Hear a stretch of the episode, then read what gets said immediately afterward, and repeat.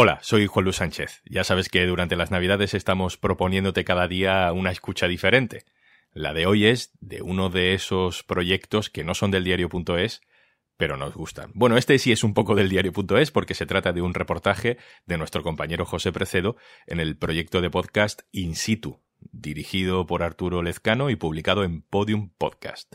Precedo vuelve a su Galicia natal y vuelve a un caso que destapó hace ya algunos años, en el que hay corrupción, curas y funcionarios. No tiene desperdicio. Hoy, en un tema al día, gracias a In situ, la trampiña. Podium Podcast. Lo mejor está por escuchar.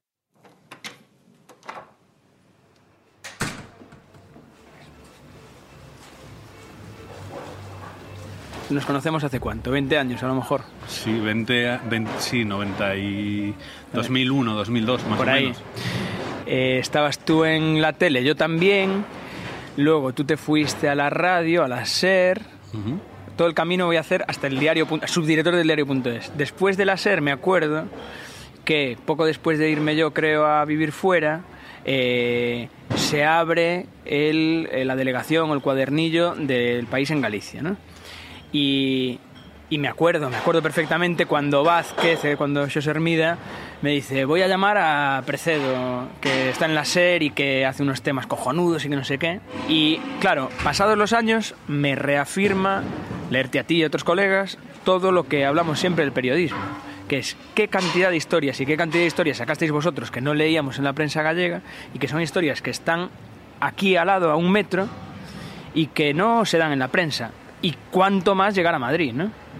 Sí, nosotros y tanta otra gente. Al al final tienes la sensación de que las cosas que pasan en Washington o en Ohio eh, Eso es. se venden en las páginas de Internacional muy bien y las que pasan a 600 kilómetros, porque además eh, nos hemos ido cargando la- el periodismo local, pues no tienen hueco en, en Pues la prensa. tal, tal cual eso es la historia esta en la que me metí. Me acuerdo de hablar contigo hace unos meses de los podcasts, de la, de la capacidad que hay para narrar historias y que hay muchísimas, muchísimas cosas por hacer. Y yo siempre decía, joder, periodismo local, historias locales, no hace falta ni que sea periodismo, ¿no? Eh, se llena la boca de las corrupciones y de las cosas que pasan en otros lados. Oye, yo soy gallego y en Galicia tamén hai corrupción. Ou, inda que lle, lle chamen outra cousa, es corrupción. Y vosotros sacasteis cosas. Sí, trampiñas, ¿no? Que de- llamamos... Tram- Trampiñas que, que trampi- Pues que, que- que al final no es un gran caso de corrupción, pero que, que es una atmósfera del clientelismo, de, de los poderes influyentes Claro, con los que es. nadie se mete. Bueno, con No- la iglesia habíais hecho cosas. Sí, había una, una la historia esta que es que... Lo del códice.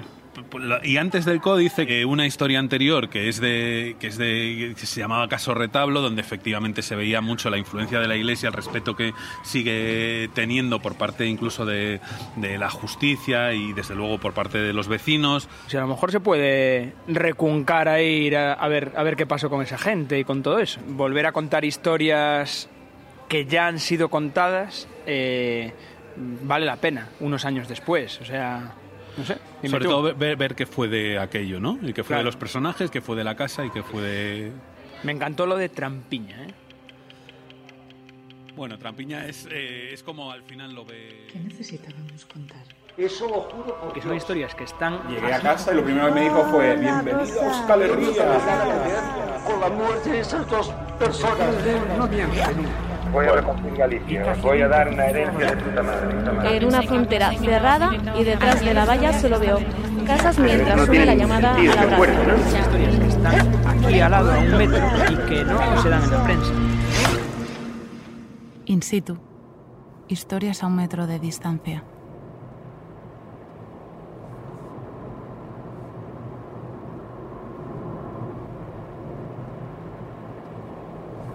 Llamar a José Hermida. Llamo a José Hermida.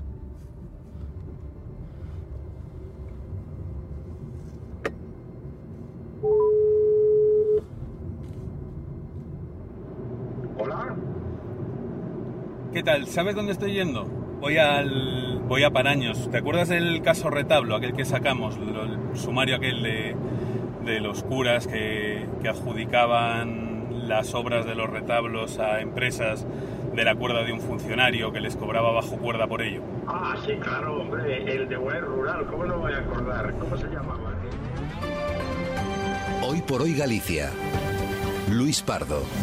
Ya hay sentencia del caso Retablo, la trama que ofrecía subvenciones para restaurar obras de arte a cambio de mordidas. Cinco de los imputados han admitido ser culpables de un delito de cohecho. La mayor condena, dos años, es para el cabecilla de la operación, Carlos Gómez Gil, por aquel entonces funcionario de la Consellería de Cultura. A cambio de las ayudas que dio a la parroquia de Paraños, en Covelo, Gómez Gil llegó a recibir la cesión de la casa rectoral por un precio irrisorio, 60.000 euros a pagar en 10 años. Una vez restaurada, de forma gratuita, por una de las empresas implicadas, la casa salió a la venta en Internet por 680.000, es decir, más de 10 veces su valor inicial. La audiencia provincial condena también a cuatro meses por el mismo delito al que fue arquitecto de la sociedad pública Xacobeo. José Manuel Pichel recibió como pago en especie por uno de sus servicios una vaca de valor incierto, pero superior a los 1.000 euros, según la sentencia. En las escuchas de la policía se registró como... Que se la regalaron y que ahorita la tenía a venta en internet y que luego los pillaron por las escuchas policiales. ¿Cómo Sí. no me voy a acordar? ¿Pero qué, es que vas, qué estás haciendo con esto ahora? Voy a hacer un podcast, un podcast sobre el caso Retablo, bueno, ver qué, qué fue de todo aquello, recordar las escuchas y, y aquel caso y me gustaría hablar con, con algunos de los protagonistas, ya te digo, con el funcionario. Ah, claro, sí, hombre, ¿cómo se llamaba? El cura aquel, eh, Don Crisanto, el- aquel que decía, eh, eh, yo no mentí, pero no dije la verdad ni mucho menos, ¿no era ese? Tendrías que intentar hablar con ese, ¿no? A ver si se presta. Pues sí, el, ah, el cura del Erez era, sí, efectivamente. Pues voy a voy para allá, voy a ver que voy a ver qué rasco ya te ya te contaré. Muy bien, vale, pues buen viaje, ya me contarás a ver qué, qué da de sí la historia. Chao.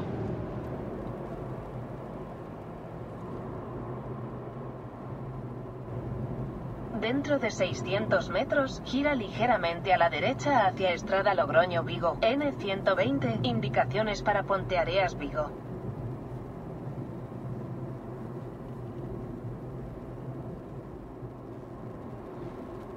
Dentro de 500 metros, gira a la derecha. Luego llegarás a tu destino.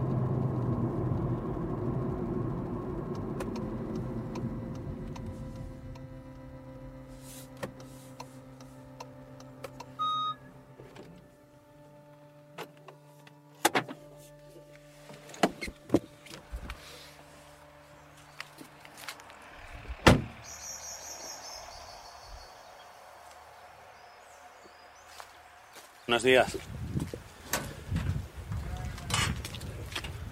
Mire, a casa de Paraños, a casa rectoral está para ali, para baixo. Directamente onde está o cruceiro, eh, o sea, ten que ir esta pista toda para lá.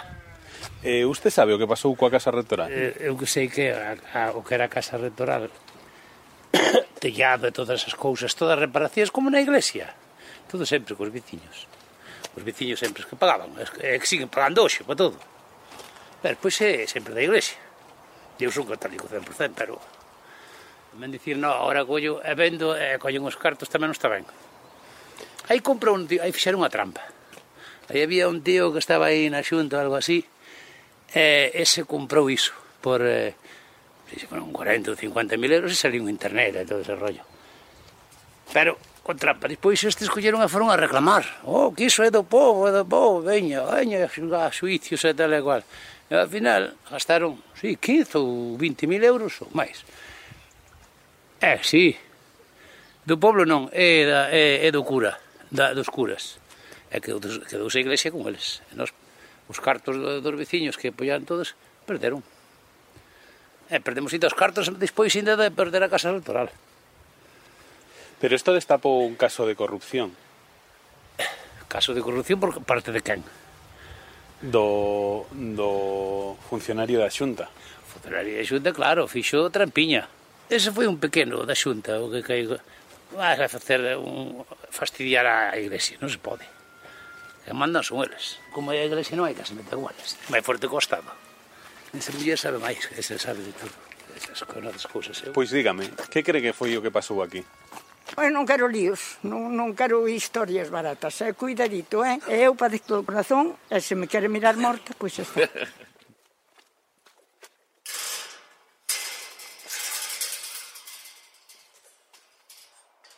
Bueno, diez años después estamos otra vez en, en Paraños con una casa en, en obras, una casa que era una casa rectoral. Eh, estamos con Karina Mourinho, que es presidenta de la Asociación Vecinal de Paraños, que empezó con, Fui en aquel momento.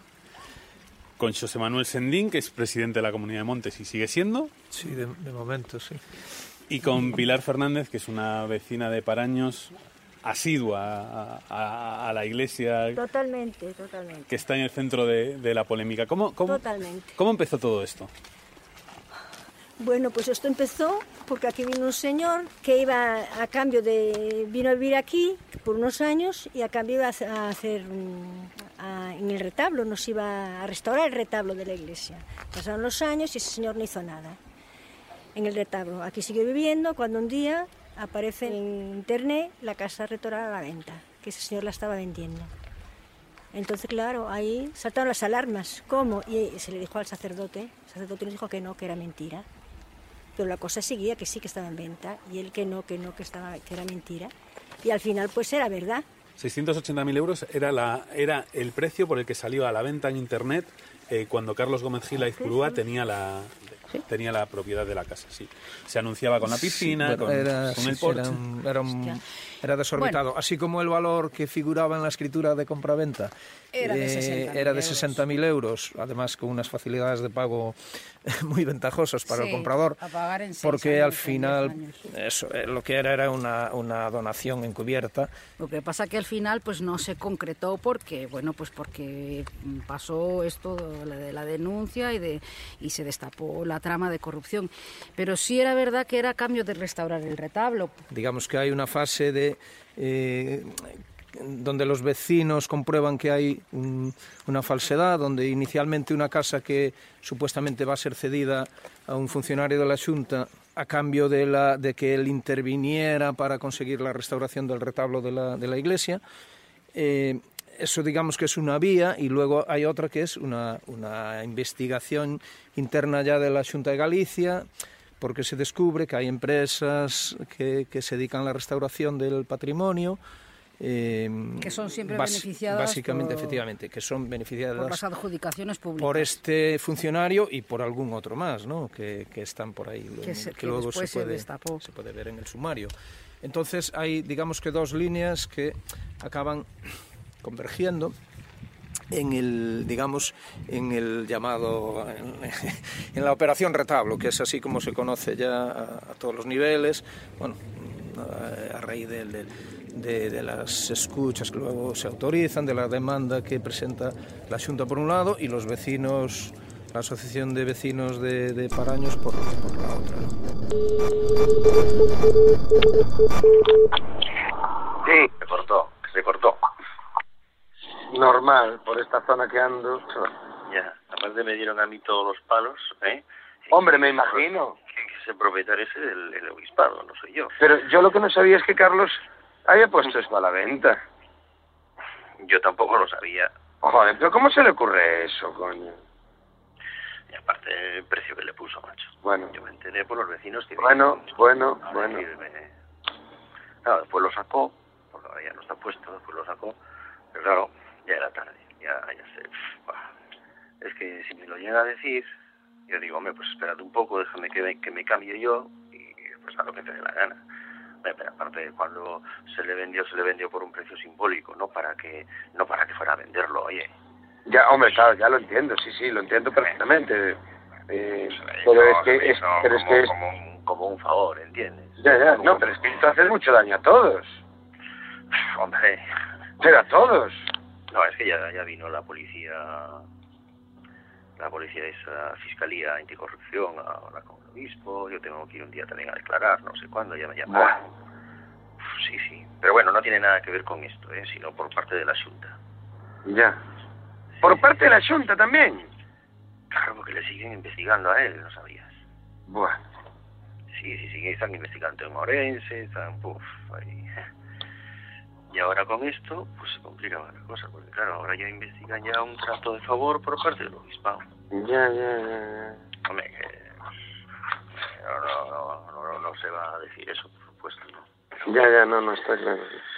Pero, joga, pero sí, sí, se armó, un, se armó un pollo que no veas. No, sí, al final sí, me llamarán a mí a declarar también, seguro, por lo que veo. Si está así el tema, ya verás.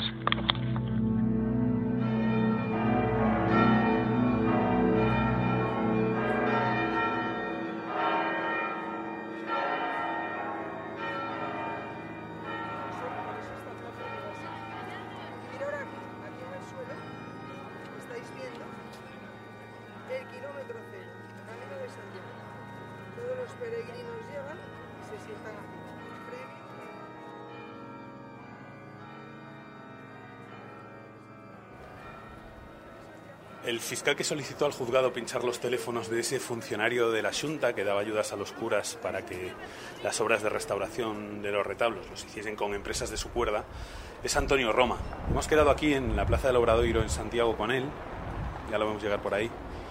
¿Qué tal, Antonio? Buenas tardes. Hombre, José, ¿cómo estás? ¿Cómo, cómo recuerdas eh, aquella investigación? Bueno, hace, claro, de todo, de todo aquello hace años y, y- y, claro, efectivamente, pues se trata de un caso que nos sorprendió un poco a todos, ¿no? Es decir, porque es verdad que era una época en la que circulaban noticias, sobre todo cuando lo estás viendo en los medios de comunicación, circulaban noticias de financiación de partidos políticos, circulaban noticias de corrupción de políticos y aquí lo que se denunciaba, lo que se investigó no fue lo que afectaba a los políticos, sino una corrupción de menor intensidad que afectaba a funcionarios y lo que sucedía es que eh, todas las empresas adjudicatarias de las restauraciones con la consiguiente subvención, eh, siempre venían a ser las mismas en dos provincias de, Galicia. Este es el punto, ¿no? es decir, se quejan porque las otras empresas dicen, oiga, es que a mí no me dan, es que no se da el proyecto, es que se busca y es que eh, lo que hacían los técnicos era decir, estoy de acuerdo con la eh, restauración, es bueno que acudas a esta empresa. Esto es lo que se estaba denunciando. A partir de ahí es más lío. Claro, si- simplemente se complica el tema de la contratación. Ya, claro, que concurso. Y una cosa, ¿y, la, y viste las imágenes? Sí, estuve mirando las imágenes. Tienen limpieza y no tienen mucha reintegración. Lo que tienen es limpieza. Son seis. Vamos a ver, me salen... Calculé para un mes eh, si no están repintadas. Yo cuento con que no están repintadas. ¿Y en cuánto te salen? Sobre 11.000 euros. Pues mira, las imágenes, eh, súbelas un pelín. A 14.000, por ejemplo. Vale. Y, y el resto, pues déjalo como está. Entonces, Y a ver. largo. Y que Dios reparte suerte. Sí, eh, ha habido muchos reconocimientos porque, claro, luego aquello se juntaba con otras formas de corrupción. Es decir, había un caso de un arquitecto eh, que intervenía en las restauraciones que recibió, bueno, pues aquello era un poco extravagante, una vaca. Hola, buenos días. Dígame usted. Eh, quería que me hicieras cuatro mierdas de proyectos para aquí, para Sacobeo. Bueno, ¿y qué son? ¿Y qué mierda son? Eh, pintura y, y nada, y cambiar unos cristales. eh. Ah, pero memorias valoradas, ¿te refieres? Eh, sí, bueno, pero... mm, ¿El jueves a las nueve y media puede estar aquí? El jueves a las nueve y media, sí, sí, sin problema ninguno. Bueno, perfecto. Y os voy a Bueno. repartir Galicia. Os voy a dar una herencia de puta madre. Me parece muy bien. Me parece muy bien. Y, y luego, claro, luego retrataba eh, pues, pues ciertas prebendas eh, que algunos, eh, no, no, como, como en todo, ni eran todas las empresas de, de, restauración, ni eran todos los funcionarios, ni eran todos los curas, ni eran todos los parroquianos, pero es verdad que había algunos eh, curas que dieron alguna ventaja a la persona que estaba autorizando muchas de esas intervenciones con la consiguiente subvención, es decir, un favor prestado y eso, pues, pues claro, un funcionario nunca debe admitir favores precisamente por su intervención.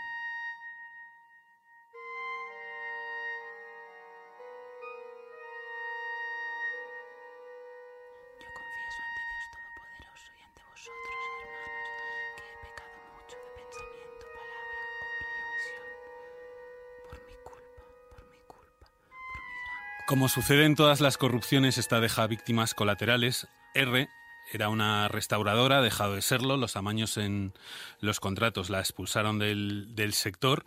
R nos ha pedido que distorsionemos su voz. ¿Qué tal? ¿Cómo recuerdas aquellos años de manejos en la, en la diócesis y, y también en la Consejería de Cultura con estos funcionarios? Pues un poco asfixiante. En realidad, estaba contratada por una empresa que más o menos sobrevivía y conseguía trabajar porque trabajaba muy bien. pero sí que veía que le pisaban presupuestos. Eh, cada vez que entregaba un presupuesto había una de estas empresas favorecidas que entregaba otro a la baja. Además, muy justo, se sabía que, lo habían filtrado, ¿no? Y entonces siempre trabajaba en las mismas empresas, pero además podían tener cuatro trabajos a la vez y, de ahí que fuera una chapuza lo que hacía. Y, era muy sospechoso que, que otras pequeñas empresas estuvieran entregando presupuestos bien realizados eh, a más de una iglesia, de un párroco y que, y que ninguno fuera de- adelante o que era muy complicado.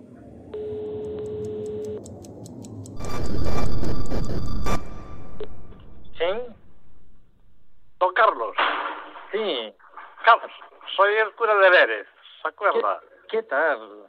Esto, mire, acabo de venir de la policía. Lo sé.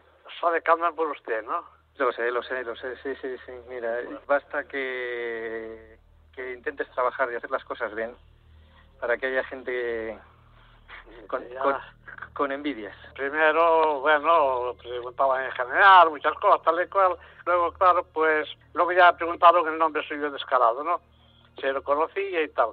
Y bueno, yo traté de ser, pues, más eh, parco, parco y prudente. No, pues no, no dije, no dije mentira, pero no dije toda la verdad, ni mucho menos, ¿eh? tampoco, porque no quería que hubiera alguna frase que pudiera complicarle. Y me imagino, claro, que sea lo que le preguntarán a todos.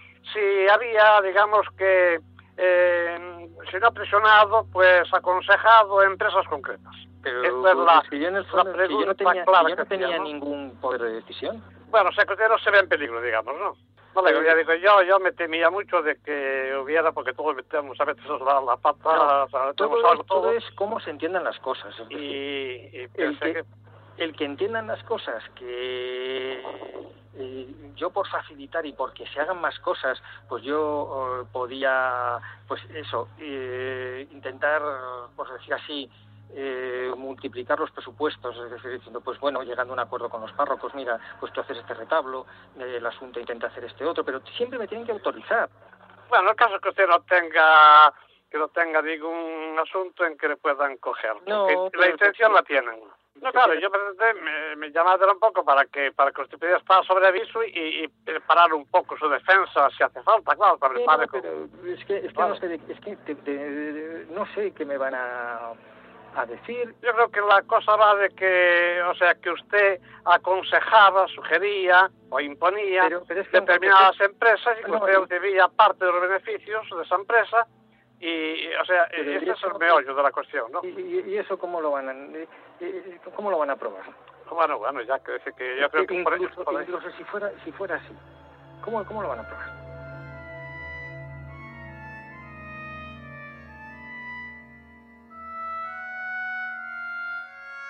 Lo que retrata este, este caso, el caso retablo, es una corrupción, como dices, de, bueno, se le puede llamar de baja intensidad o de menor intensidad que otros grandes casos que estábamos, que estábamos conociendo, pero que retrata una forma de entender el poder, el funcionario que, digamos, de algún modo eh, recibe los parabienes de los curas a cambio de las subvenciones. Por otro lado, los vecinos eh, de con la iglesia no nos vamos a meter porque es que al final eh, aquí han mandado siempre. Eh, esa atmósfera que no sé si se da en otros sitios, pero que, que, sobrevuela todo el caso. Eh, sí, algo, algo hay de eso. Efectivamente, hay unos. eh, yo creo que algún aviso de los imputados. Es verdad que había avisos de los imputados que incluso eh, suponían que había una investigación de, de- la propia fiscalía. Y era cierto. Es decir, dicen y mencionan el fiscal tal. Y dices, "No, pues, ¿qué hago yo aquí? Sí, dígame. Hola, buenos días, Carlos. Buenos días. Soy David, el cura de Río Frío. ¿Qué tal? Muy, buenas. bien. Pues yo te llamo porque quiero que tú sepas todo. Ya estarás informado, me imagino, ¿no? Estoy informado de mucho, sí. De todo, que están haciendo una investigación, que Lo están sé.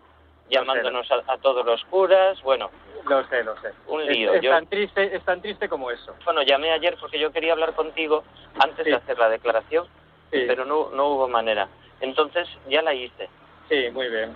Te digo lo que dije yo Perfecto. por si sirve para algo. Me preguntaron, ¿la iniciativa de la restauración fue suya? Dije yo, sí, fue mía. Dice así. Sí, sí. porque no sabía... Sí, pero decía, a ver, si lo único hay que decir es la verdad. Sí, lo que pasa es que como yo no quería, ni a- sin hablar contigo, no quería mm, complicarte, ¿no? sí, Entonces, sí. digo, a ver si digo que la iniciativa fue de él y, y le complican la vida. Me preguntaron también eh, si me habías prometido eh, una subvención, si no me la habías prometido. Yo le dije, pues no. Él me dijo que haría lo que, lo que pudiera hacer, pero no me prometió nada. Eso fue lo que dije yo. No sé si hice bien. Pero están Entonces, viendo a no ver tiene si razón yo de ser. favorecía alguna empresa, si no favorecía alguna empresa, ¿sabes? Todo así. Claro, claro. Como a mí me sonó, me sonó a eso, me pareció eso, lo que hice fue, la empresa la elegí yo, las empresas justo las elegí yo, Pero es, es eso, y todo lo hice yo. Es- y evidentemente yo muchas veces digo, pues mira, esta empresa va a funcionar mejor que esta otra. ¿Y qué más da? Porque dentro de mi trabajo Claro. yo elegía, a ver, yo creí, a ver, mandaba o pensaba que una empresa podía hacerlo mejor que otra. Y nada Claro. más, yo Sí, estoy sí, tranquilo y el único que puede juzgarnos es Dios. Eso es. Yo le dije al Señor en la oración estos días, bueno, desde ayer, porque a mí me llamaron ayer, le dije, Señor, Carlos hizo todo lo que hizo por nuestra diócesis, por tantas iglesias, ahora te toca a ti poner las cosas en su sitio. Entonces, Pues el, muchísimas se- gracias el Señor se ocupará porque el Señor se ocupa siempre de sus hijos, no nos deja, ni nos abandona, ni nada. Está Pues, siempre. Te agradezco muchísimo todo esto. ¿eh? Aunque el demonio que está debajo de las piernas de San Miguel se revuelva, pues que se revuelva. Unas escuchas, en las que, seguro que lo recuerdan, quedó demostrado cómo los párrocos avisaban a los imputados de la investigación y pactaban sus declaraciones. Tanto el que fuera obispo de Tú y Diego Reboredo como los curas fueron desimputados antes del juicio. Ni Gómez Gil ni Pichel tendrán que entrar en prisión, tampoco lo harán los tres responsables de las empresas de restauración que, tal y como se ha acreditado, pagaban esas mordidas.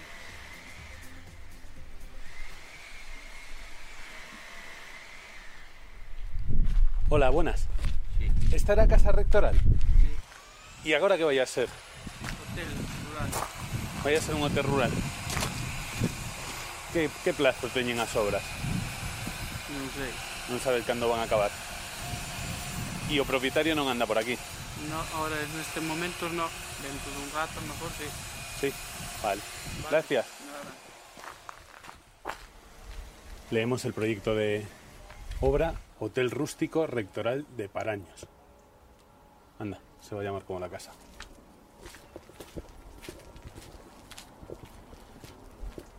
Y si tuviésemos que sacar una moraleja entre los tres de, de qué ha pasado aquí y cómo, cómo acaba esta historia, A mí se me Karina. ocurren Manolete para que te metes. Lo primero. Lo segundo, con la iglesia hemos topado. Hay un beneficio moral del que nos deberíamos sentir, mm, bueno, orgullosos, ¿no? En el sentido de que, bueno, estamos, hemos estado ahí peleando para que se mm, destapara esta, esta trama de corrupción.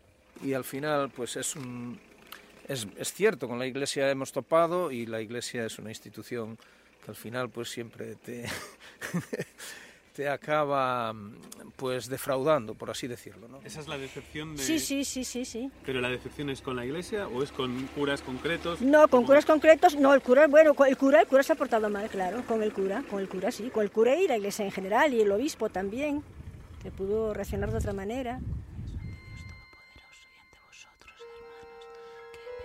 Carlos Feijóo es el segundo Carlos más importante de esta historia. Él es abogado de los vecinos, conocía la rectoral porque dentro había vivido una familiar cercana y es además la persona que vio confluir los dos escándalos, las denuncias sobre los contratos de las empresas y la venta de la casa en ese sumario de corrupción. Y una historia, Carlos, que podría haber servido para unir a una aldea pequeña como Paraños, al final acabó generando más división. Sí, sí, porque cuando por una mera cuestión de edad van desapareciendo, van falleciendo las principales personas sentimentalmente afectadas por esta trama de corrupción eh, y lo que quedan son generaciones posteriores, aquí hay un componente que no se valora suficientemente, que es un componente político. Y hay quien quería eh, llegar hasta el final en, esta, en este asunto y hay quien, por el contrario, quería eh, zanjarlo definitivamente y, y dejarlo, dejarlo correr. Eh, aquí la población es pequeña, pero ha quedado dividida en, en, los que quieren dejarlo, dejarlo ir y los que, sin embargo, se vieron afectados personalmente por esta, por esta cuestión.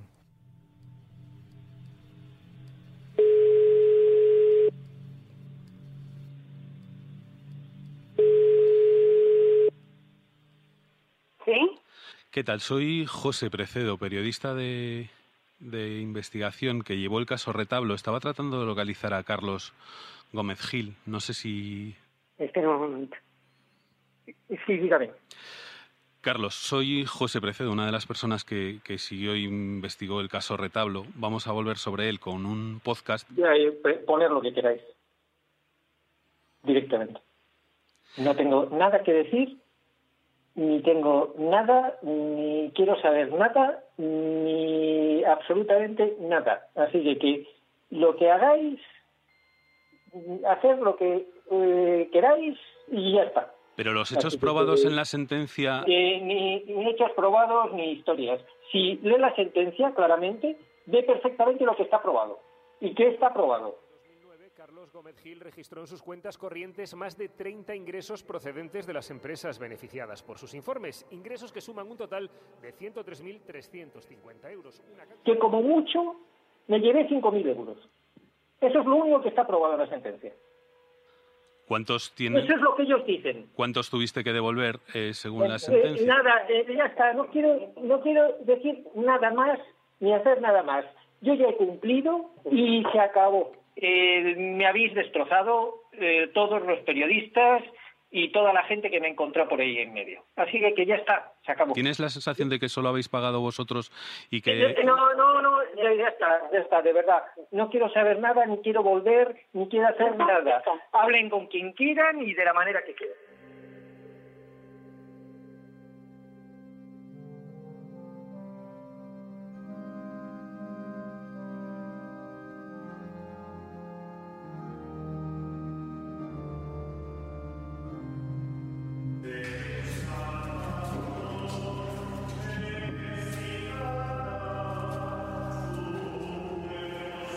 De momento hay 23 personas, más mujeres que hombres, menos de media entrada, a las seis y media de la tarde en Pontevedra, en San Benito de Lérez. Va a empezar Don Crisanto.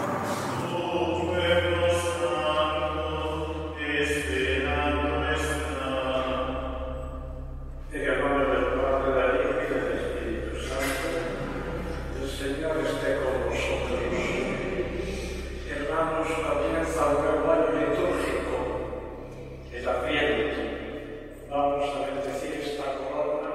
Recuerda, recuerda la investigación aquella del caso Retablo, ya Si recuerdo, la investigación aquella del caso Retablo de Carlos Gómez Gil Aizpurúa. ah, pero usted de qué me habla, ¿no? De que me hablaba de un señor muy mayor que murió hace poco aquí. No, no, no. Le hablaba del técnico aquel de la Junta que al final fue condenado. No sé nada, condenaron a quién, A Carlos Gómez Gil Aizpurúa. No sabía. No lo sabía. Le interrogaron a usted preguntando por Carlos, por Carlos Gómez Gil. Ya no, que la policía viniese aquí. Don Carlos. Sí. Carlos, soy el cura de Vélez, ¿se acuerda? ¿Qué tal? Esto, mire, acaba de venir de la policía. Lo sé, Sabe que andan por usted, ¿no? Lo sé, lo sé, lo sé, sí, sí. ¿Y Carlos le parecía una persona seria? ¿Cómo? Carlos le parecía una persona seria. No lo sé. No lo sabe. Yo la- No era amigo suyo, ¿no? Claro, creo que personalmente creo que solo había que ver una vez. Me parece. Mira un retablo ese, le dijo que estaba en peligro. Supongo que tiene 11 metros, se lo invitado. Me acuerdo que eso sí, que dije, está, está en peligro. Y dije, joder, entonces dejaré de reunirse aquí, porque lo tengo que dar que lo aplaste y tal, un poco broma. Y dijo, no, tampoco digo que se vaya a caer estos días, pero para el riesgo y entonces esto, bueno, como es un edificio eh, que es un biqui tal y cual, pues yo trataré de a ver, a ver si dame alguna subvención, dijo, pues. Y bueno, pasado un poco tiempo, cuando vi que había tal, dijo, bueno, pues, pues acepto la, la subvención y me comprometo a, a, a la obra, ¿no? ¿Y la empresa la eligió usted o la eligió Carlos? Ya se lo dije. Perdone que, lo- que le llame terco, pero es un poco terco. Comprendo que usted quiera sacar lo que a usted le interesa que diga. No, yo no le, no, yo O solo sea, le pregunto. O sea, le estoy diciendo con toda que yo no me replego ante usted ni ante nadie. No, si no quiero que se O sea, ante nadie. Por tanto, nadie me ha impuesto ninguna empresa. Nadie me ha sugerido ninguna empresa. Nadie me ha recomendado ninguna empresa, ni el arzobispo. Si lo hiciera, le dice arzobispo, hágala usted. De acuerdo. Este, esto soy yo, el cura de Vélez, para que me conozca. Eh, si no hubiera subvención, pues yo no lo hubiera hecho. Ya después de, de marcharse él, sigue teniendo subvenciones, o sea que para, le explico aquí, o sea, eso fue esta retablo. Esta retablo. Sí, yo se lo preguntaba por eso, porque, porque a él le condenaron precisamente por eso. ¿Pero ¿Por qué le condenaron? por- Pues le condenaron a cárcel y a devolver 100.000 euros que había cobrado ilegalmente de las empresas. 100.000. Pues no sabía eso, 100.000 euros. 100.000 euros. Yo creo que la cosa va de que, o sea, que usted aconsejaba, sugería o imponía determinadas empresas y que usted debía parte de los beneficios de esa empresa y, o sea, Pero ese ¿y es el meollo de la cuestión, ¿no? ¿Y, y- y eso cómo lo van a, y- y- cómo lo van a probar? Bueno, bueno, ya que, que yo creo que por incluso, por ahí- incluso si fuera si fuera así, ¿cómo, cómo lo van a probar? ¿Y usted no se acuerda que Carlos tenía el teléfono pinchado y, Sí, que, sí, sí, y que salió una conversación con Sí, usted? sí, No dije mentira, pero no dije toda la verdad, ni mucho menos, no sé tampoco. Sí, que no sabía yo que lo tenía pinchado, claro. Ya me imaginaba. Pero claro que me acuerdo que fue la, la, la frase que salió en el periódico. El cura de Leres, esto no, No dije miente, mentira, pero no dice dije toda la verdad. Eso fue lo que decía usted. Conserva la cosa, ¿no? O sea, la frase, sí, sí, me acuerdo de eso porque fue la frase que me tomaron el pelo un poco a veces. Claro, pero la sigo manteniendo. El cura de Leres no miente nunca. Y casi nunca dice toda la verdad.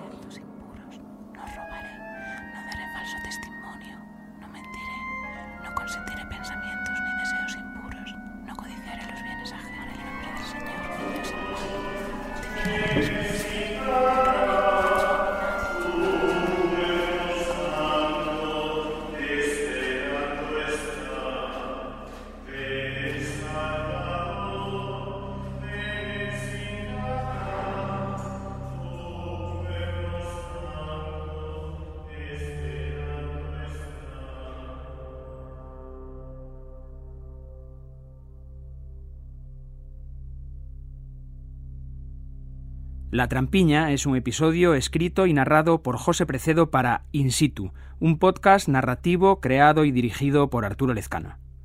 El diseño sonoro, la producción y la edición corren a cargo de Jimena Marcos. La música original y la sonorización son de Mariuca García Lomas e Ignacio Simón. El diseño gráfico lo firma la agencia Player. Nuestra productora ejecutiva es María Jesús Espinosa de los Monteros. Queremos agradecer la ayuda de Luis Pardo, Radio Galicia y el Departamento de Documentación de la cadena SER. Contamos historias a un metro de distancia y nos puedes escuchar en todas las plataformas y agregadores y por supuesto en podiumpodcast.com.